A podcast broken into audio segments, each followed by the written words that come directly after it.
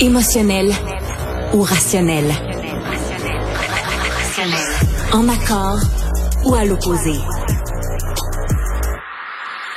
Par ici, les brasseurs d'opinion et de vision. Les rencontres de l'air. Avec Isabelle Huette, qui est docteur en nutrition, on va parler aujourd'hui des colorants alimentaires et de leurs dangers. Bonjour Isabelle. D'abord, Sophie. est-ce que tu connais la chanson des Smarties?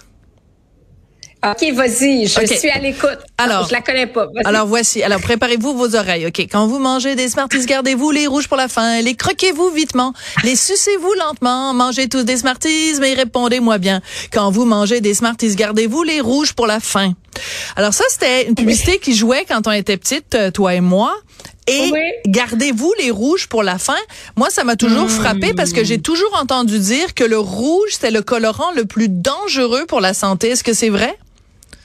Ben, c'est, j'adore ça. D'abord, euh, écoute, c'est cute, cute, cute d'entrée de jeu. Euh, ben, le rouge et le jaune, il faut comprendre que les colorants synthétiques pourraient être dangereux pour la santé. La littérature n'est pas claire, mais on a certains doutes par rapport notamment à des colorants jaunes et des colorants rouges. Comme tu le mentionnes, souvent le rouge allura, je pense c'est lui qui est dans les Smarties. C'est drôle, je regardais une boîte, je dis dans quoi les colorants sont? C'est sûr que les bonbons, bonbons d'Halloween, c'est Ouais. colorant.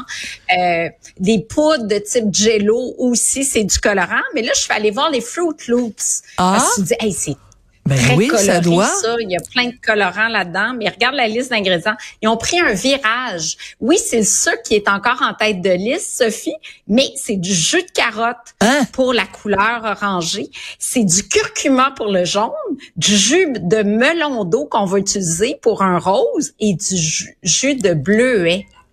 Ah Donc, ben ils ont vraiment pris un virage. Un virage. Mais ça, c'est une sacrée bonne nouvelle parce que il y a quelqu'un dans ma famille que je nommerai pas, mais qui a 15 ans et qui adore les Fruit Loops. Puis moi, je dis tout le temps, ben non, tu peux pas manger ça, c'est rempli de colorants. Fait que là, il va t'entendre aujourd'hui, puis là, demain matin, il va me demander des Fruit Loops, puis je pourrais pas dire non. Ben, j'espère que non, parce que le premier ingrédient, ça reste du C'est sucre. du sucre, oui. D'accord. C'est ça, c'est pas le céréal recommandé, Mais- mais étant donné que le- les colorants ont eu mauvaise presse, Oui. euh, parce qu'on associe potentiellement leur consommation à l'hyperactivité chez les enfants, peut-être certaines conditions inflammatoires de l'intestin également. Puis les grands ciblés, là, le jaune soleil, le rouge allura dont tu mentionnais, la tartrazine. La tartrazine, là, on le voit le nom sur certains produits. Puis étant donné qu'il y a eu des, des revues scientifiques sur ce colorant-là scientifique, je pense que c'était lui qui avait dans les Fruit Loops euh, avant, mais ils se sont dit ben on va revoir ça, on va mettre des colorants naturels qui sont extraits des fruits, notamment du curcuma ou encore du paprika, de la chlorophylle. Là. Ouais. Alors, la raison pour laquelle on se parle de ça aujourd'hui, c'est évidemment parce qu'on est tous pognés avec des restants de bonbons d'Halloween. Euh, Et donc, euh, comment on, on, on fait pour départager le vraiment, vraiment mauvais du moyennement mauvais et du à peu près acceptable?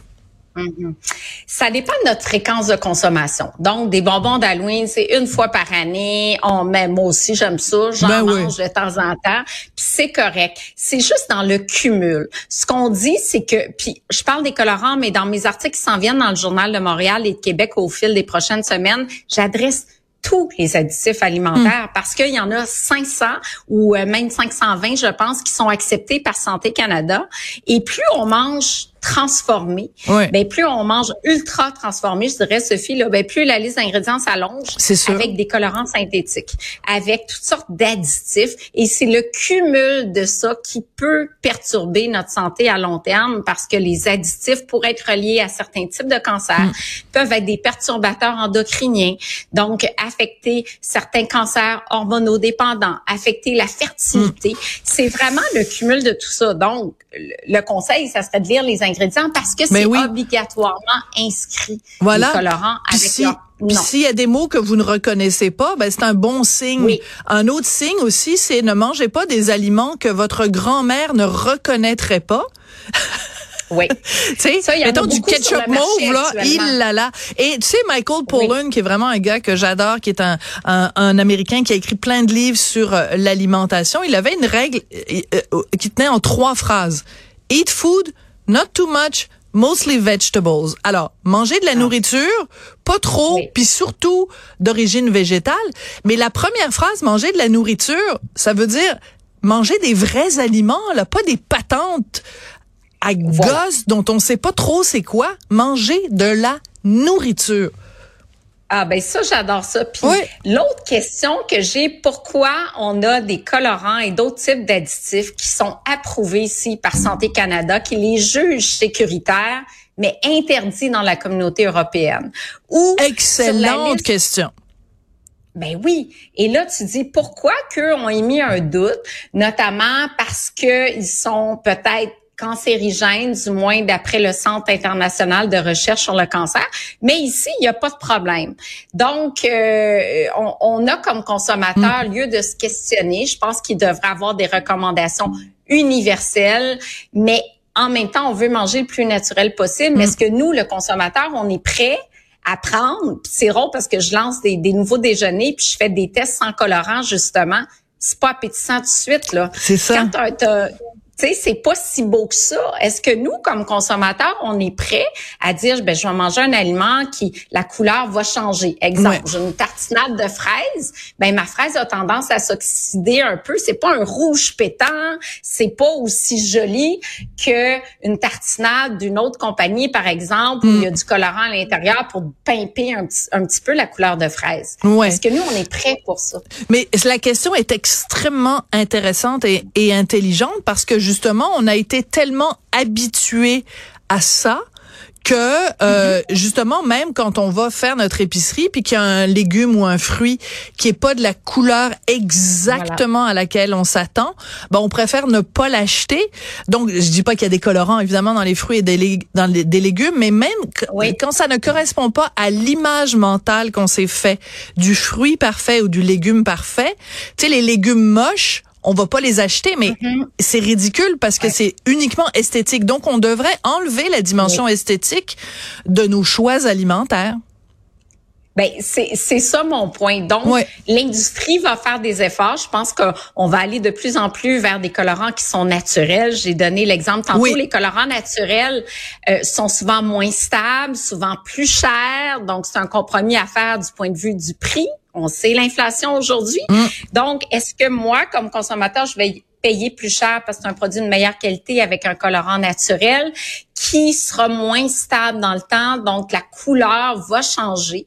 Euh, ben c'est tout, c'est un grand questionnement à faire parce qu'on devrait tous accepter justement des, comme tu parlais, des, des fruits, des légumes moches, des produits avec une couleur qui va pâlir dans le temps ou légèrement s'oxyder dans le mm-hmm. temps pour notre santé à long terme. Oui, tout à fait. Mais euh, je pense que c'est aussi, euh, c'est pour ça que j'aime euh, beaucoup le fait que tu soulèves cette, cet élément-là, c'est que euh, on doit réfléchir à notre consommation. C'est pas juste de prendre pour acquis que bon ben c'est pas grave, on va tu sais j'adore l'exemple de, de, de ta confiture.